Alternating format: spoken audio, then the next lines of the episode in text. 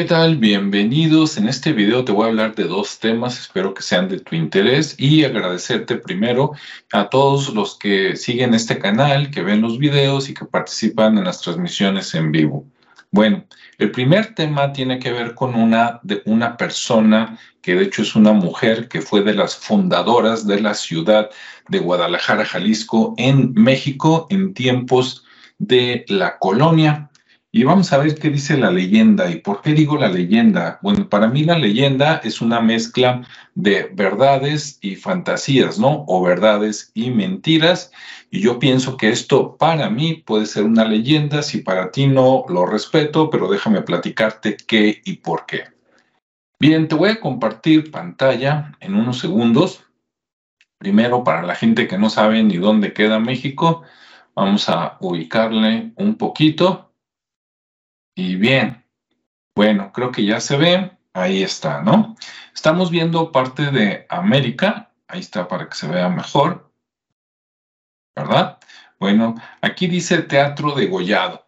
En este pedacito está el país México, arriba está Estados Unidos, más arriba Canadá y debajo está Guatemala, Nicaragua, por ahí anda Belice y luego viene Honduras, Ecuador, etcétera, ¿no? Bueno, vamos a acercarnos a México y de ahí nos acercamos al estado de Jalisco.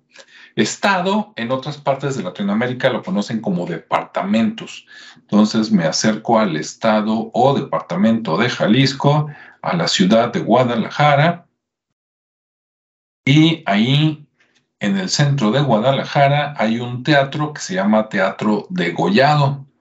¿Sí? No porque le falte la cabeza, supongo que es el apellido de algún artista y que se le puso a este teatro, luego lo investigaremos, pero atrás de ese teatro, ¿sí?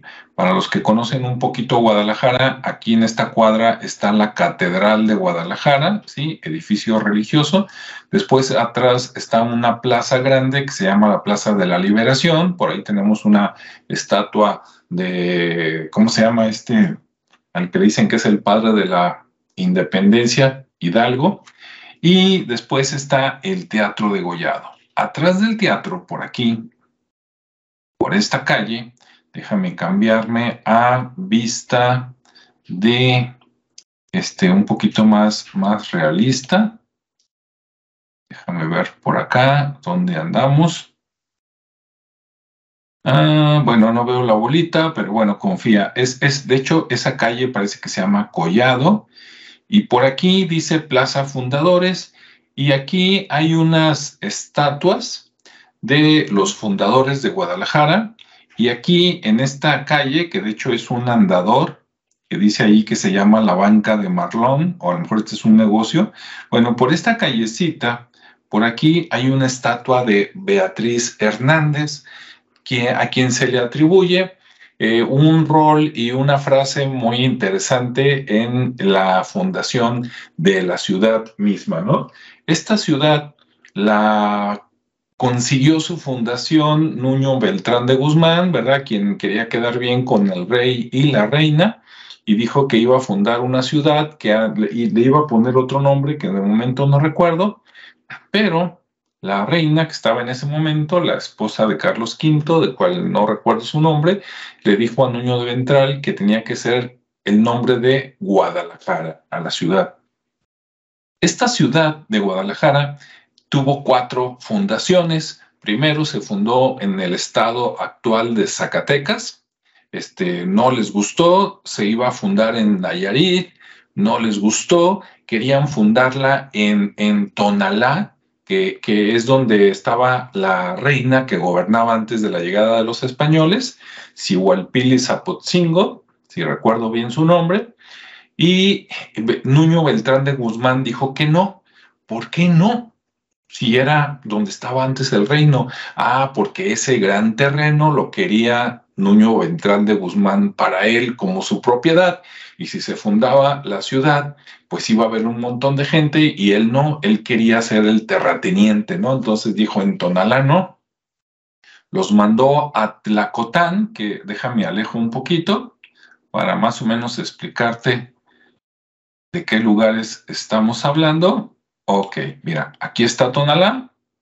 Por acá arriba, déjame alejo más para decirte dónde está Zacatecas. Ok, bueno, aquí está Guadalajara, acá está Aguascalientes, por aquí está San Luis Potosí y acá está Zacatecas, ¿sí? Más al norte.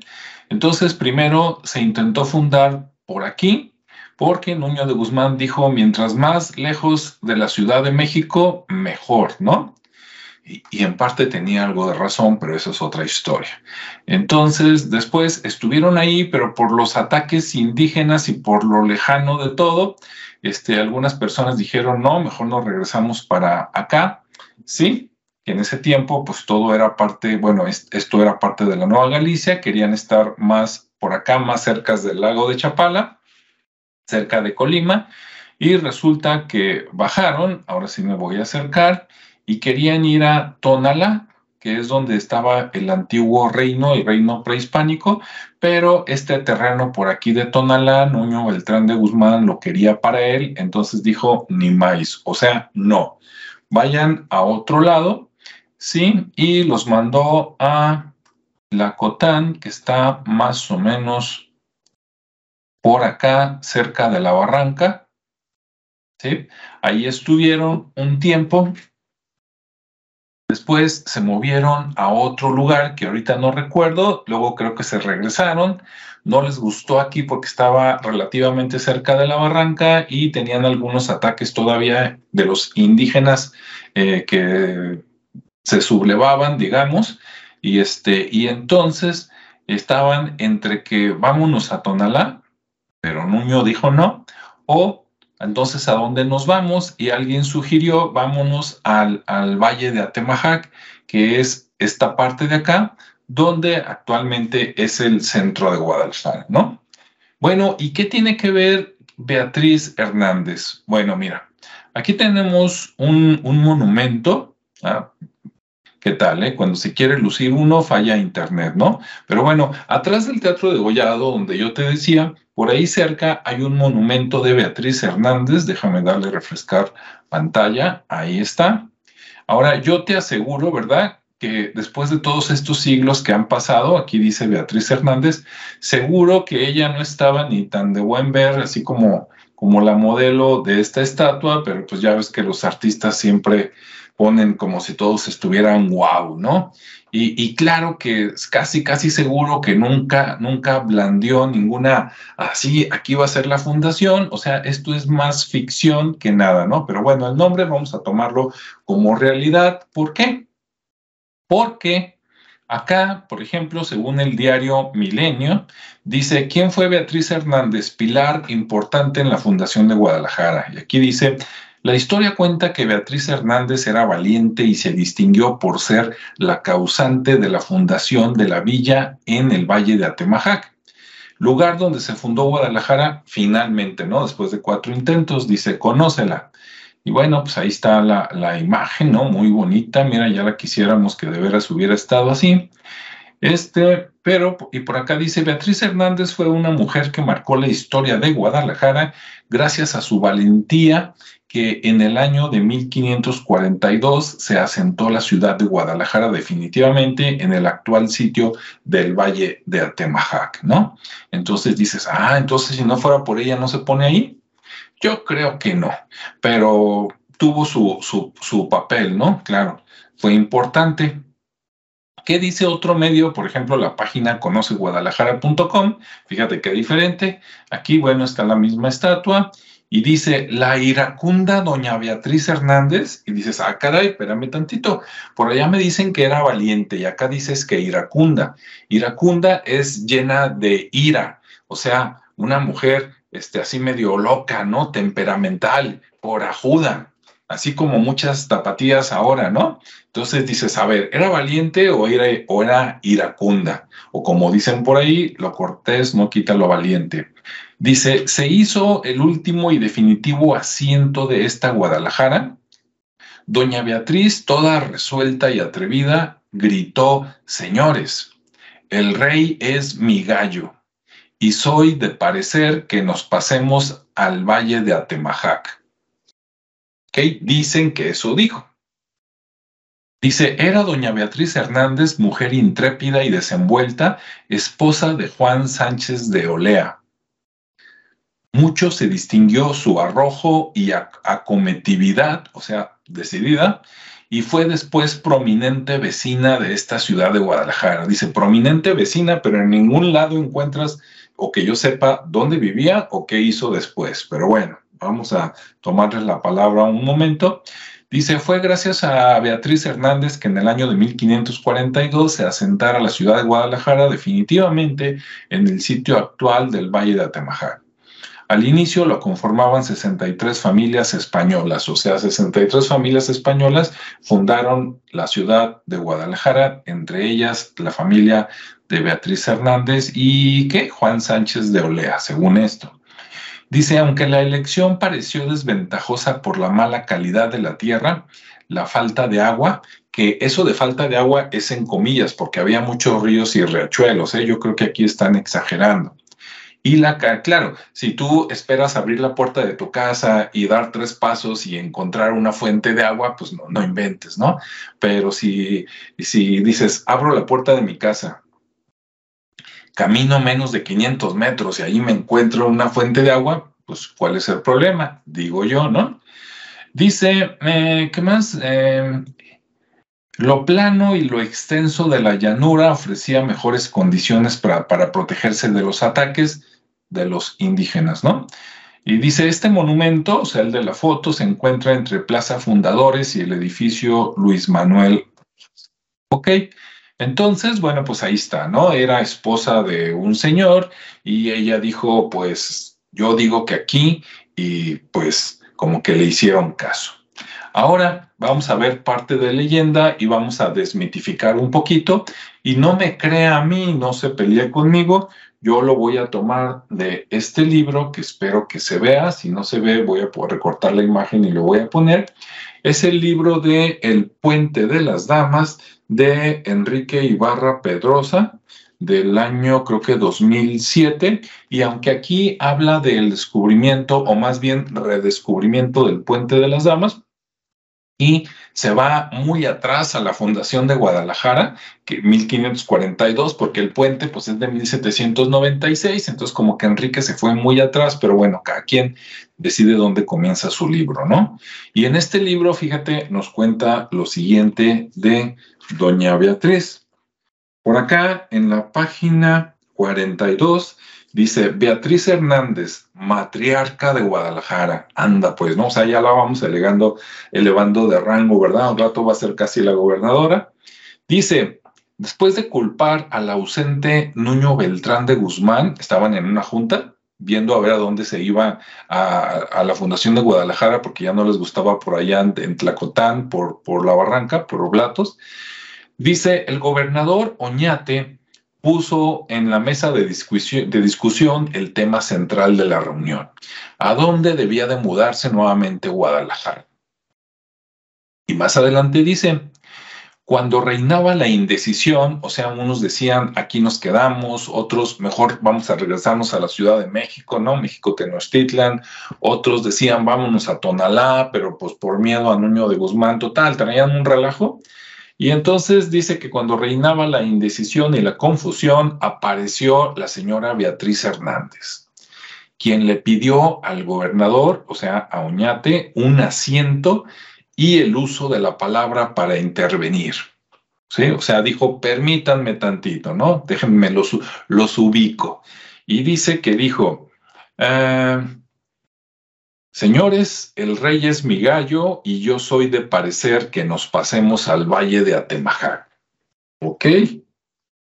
Supuestamente eso dijo, y luego Cristóbal de Oñate, que era el, como el primer gobernador, el que estaba eh, de presidente de la reunión esa, dijo, hágase así, señora Beatriz Hernández, y puéblese en lo señalado.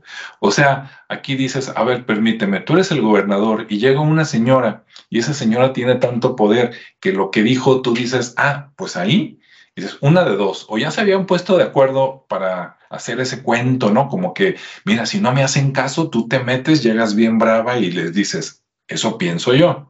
¿No? Porque de cuando acá los gobernadores le hacen caso a las señoras, pero bueno, ok. Entonces, así se decidió supuestamente que fuera Guadalajara. Después viene lo interesante, dice, lamentablemente pocos datos se tienen de la vida de esta mujer. Dice Tello, que es un historiador, creo que es un sacerdote, un padre, algo así. Dice Tello, dice que era esposa de Juan Sánchez Olea, como vimos por acá, ¿no? Ah, que por cierto, déjame dejar de compartir un poquito. Entonces, este, eh, en la página web que te estaba compartiendo, decían que era, este, ¿qué?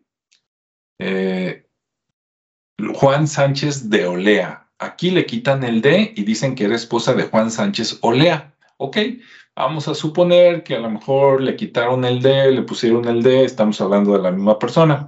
Pero luego dice, Luis Páez Brochie, o como se pronuncie, coincide con Tello en cuanto al nombre del esposo, o sea que sí estaba casada con Juan Sánchez Olea, eso dicen ya dos personas, y además dice que era hermana del primer vicario de Guadalajara, que el vicario creo que es un título de la iglesia, tú dime si me equivoco, o a lo mejor es este, pero bueno, que era hermana del vicario en Guadalajara. Pero luego empiezan las diferencias. Dice Bartolomé Estrada, que supongo que es otro historiador, dice, este, ok, luego dice, Guadalupe uno, afirma en su retrato de Guadalajara, que supongo que es un libro, que era esposa de Pedro Orozco. Y ahí dices, a ver, espérame tantito, ¿no? Que estaba casada con Juan Sánchez Olea y resulta que acá dicen que con Pedro Orozco, pues pónganse de acuerdo. Dice, y hasta la describe como una mujer bella, alta, vigorosa, entiéndase, buenona en, en términos ya más actuales, de voz enérgica y femenina. Dice, seguramente con de esta descripción sacaron la imagen para hacer la, la estatua ¿no? que tenemos por allá. Y luego todavía, para hacerla más de que, bueno, ¿fue Pedro Orozco o fue Juan Sánchez? Después dice, por último, Luis Pérez Verdía afirma que era esposa de Diego Hernández. Dice, espérame tantito, entonces, ¿quién es su esposo? Diego Hernández, que parece como si fuera su hermano, ¿verdad? Por el apellido. Eh, no lo dudes, en aquellos tiempos todo era posible, pero dices, a ver, entonces, ¿quién era el esposo? Diego Hernández, este, Pedro Orozco o Juan Sánchez Olea. Como dicen, por, como decía alguien, pues que alguien me explique, ¿no? De ahí que yo digo, ah, caray, espérenme tantito, qué casualidad que durante todo el siglo XX acá en Jalisco. Yo nací en el 67, entonces te puedo platicar de los años 70 hasta 1999, que en el Vox Populi, o sea, en la gente común, nadie había oído hablar nunca de Beatriz Hernández, tal vez solo los historiadores y gente muy especializada, pero en las noticias, en la radio, televisión, nunca o casi nunca se había escuchado de Beatriz Hernández. Y qué casualidad que conforme este, empiezan los derechos humanos, ¿verdad? Los derechos de la mujer, etcétera, etcétera, y llega el siglo, siglo XXI, de repente aparece que resulta que había Beatriz Hernández y que gracias a ella se fundó Guadalajara. Ahora, ojo, yo no tengo nada en contra de las mujeres, ¿no? A mí me encantan, tanto como complemento de lo masculino, como personas en lo individual y siempre he apoyado mucho a las mujeres. Si no, pregúntenle a mi madre, a mi esposa, a mi hija y a las que han trabajado conmigo en algún momento de mi vida. Pero sí pienso que a lo mejor pudo haber sido un personaje que tenía un rol que ensalzaron demasiado, como por ejemplo los niños héroes, ¿no? Que no me voy a meter ahí mucho, pero la idea es la misma. Digo, qué casualidad que cuando México se estaba consolidando como un país independiente y necesitaba héroes, ¿a quién? ¿A quién? ¿A quién? Ah, invéntate a los niños héroes, ¿no? Y digo, no digo que no hayan existido, pero también lo dudo. Y digo, mira, ni eran niños ni eran héroes, porque para ser niño hay que tener 12 años o menos, ¿verdad? Y creo que el más joven tenía 15 o algo así, ¿no?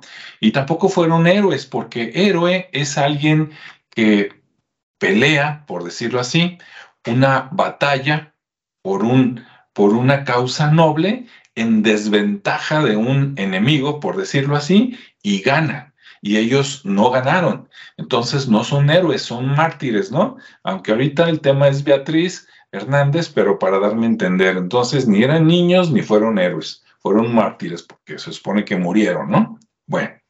Entonces, dices, cuando necesitaban héroes, los niños héroes, y ahora que necesitamos figuras femeninas, pues Beatriz Hernández, ¿no? Eso es lo que me hace dudar si de veras existió o no existió. Si tú tienes más información que yo, ponla por favor ahí en los comentarios y ok, adelante, ¿no? Pero si no, pues desgraciadamente ya ven cómo es el gobierno.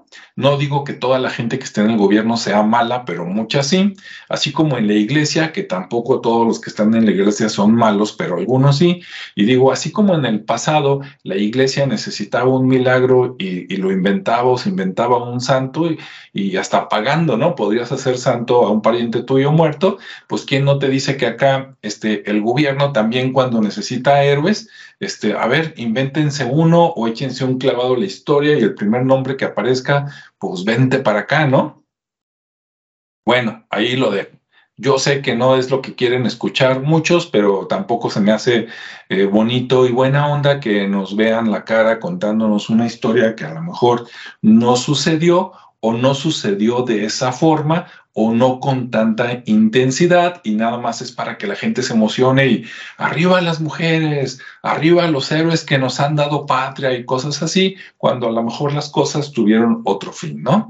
Entonces, bueno, pues hasta aquí te dejo y pues te digo, si dudas, cómprate el libro de, ahí está, El puente de las damas y en, en, la página de la 42 a la 45 habla de Beatriz Hernández y entonces eh, algunos que me han dicho cuando yo difiero de la historia, no, es que usted es un ignorante y cómo se le ocurre insultar, creo que dar otra versión que, ojo, no me consta que sea la verdadera, ¿sí? Podría estar yo mintiendo sin querer pero también la historia oficial podría estar mintiendo y a veces hay muchas pruebas de que lo hace y entonces pues eso tampoco, tampoco es muy bueno, ¿no? Entonces vamos contrarrestando y usted quédese con la verdad que más le conviene o la que encuentre. Y recuerde que también la historia siempre la hace el vencedor, con lo que el vencedor nos puede contar todas las mentiras que quiera y después lo puede publicar en libros de la educación primaria, secundaria, preparatoria y hasta estudios de posgrado y que una verdad, no, una mentira dicha mil veces se convierte en verdad. ¿no? Porque no, todos, todos lo damos por hecho, ¿verdad? No, sí, eso es bien sabido desde chiquito. ¿No te acuerdas que en la primaria nos enseñaban, nos adoctrinaban, perdón, nos educaban Ah, sí, sí, no, pues eso lo sabe todo mundo, ¿verdad? Y si todo mundo lo dice, debe de ser verdad. Pero, ¿y si no hay ninguna prueba? ¿Dónde vivía? ¿Quiénes son sus descendientes? ¿Qué más hizo? ¿De dónde venía? Nada. Entonces, no sé, ahí te la dejo, ¿no? Espero te haya gustado el tema, por lo menos entretenido, o que veas un punto diferente. Ahora, relacionado a, a esa época, pero cambiando de tema, eh, te voy a compartir otra vez pantalla para recomendarte un video que tiene mucho que ver con algunas cosas que yo he dicho en varios videos y son los siguientes. Hay un, déjame bajar un poquito esto, hay un video de un canal de Yolo Camotes, ahí va, que te recomiendo, eh, tiene un canal muy interesante, o por lo menos a mí me impuso los dos apellidos en México y el mundo. Y bueno, si ves su video, te das cuenta que de hecho el título no es muy exacto con lo que presenta, pero el video sí vale la pena porque te dice que antes era un relajo en todo el mundo y tú podías llamarte como quisieras y apellidarte como quisieras. Y como en Estados Unidos solo se usaba un nombre y un apellido. Ejemplo, Jesús de Nazaret, ¿no? Jesús de Nazaret. Y a veces el apellido era yo vengo de tal lado, o sea que yo podría ser Alejandro de Guadalajara, ¿no? Por ejemplo. Bueno, después comenta que eh, en el México independiente, por ahí en 1857, aquí está mi acordeón, sí, en 1857, al parecer, cuando estaba el presidente Benito Juárez, pero no me hagas mucho caso, revisa la historia, En 1857 se promulgó una ley en México que fue la que estableció que tú podrías ponerle uno o los nombres que quisieras a tus hijos, pero que tenía que tener dos apellidos. El primero venía del padre y el segundo venía de la madre. De ahí en adelante es que eh, eh, es como quedaron las cosas en México.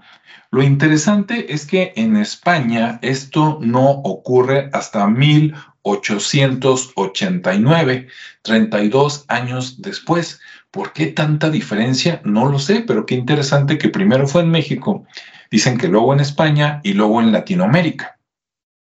Entonces parece ser que por lo menos en los países de habla España, México fue el primer país eh, donde se les ocurrió poner esto.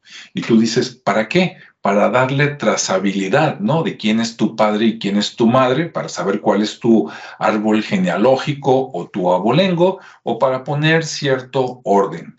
Eh, en principio se oye bien, por eso te recomiendo este video, pero lo interesante es que por un comentario que hace Yolo Camotes, que yo lo interpreto de esta manera, y ojo, es solo mi interpretación, no lo está diciendo él para no meterlo en problemas, yo deduzco de cosas que menciona él en este video, que el mismo grupo de poder que logró que en México se pusiera esa legislación para los apellidos fue el mismo grupo que 32 años después logró lo mismo en España y después en Latinoamérica. Y tú dices, no, no, no, no, no es posible que nadie viva tantos años. Es que no te hablo de una persona ni de un grupito de personas, te hablo de los masones, ¿sí?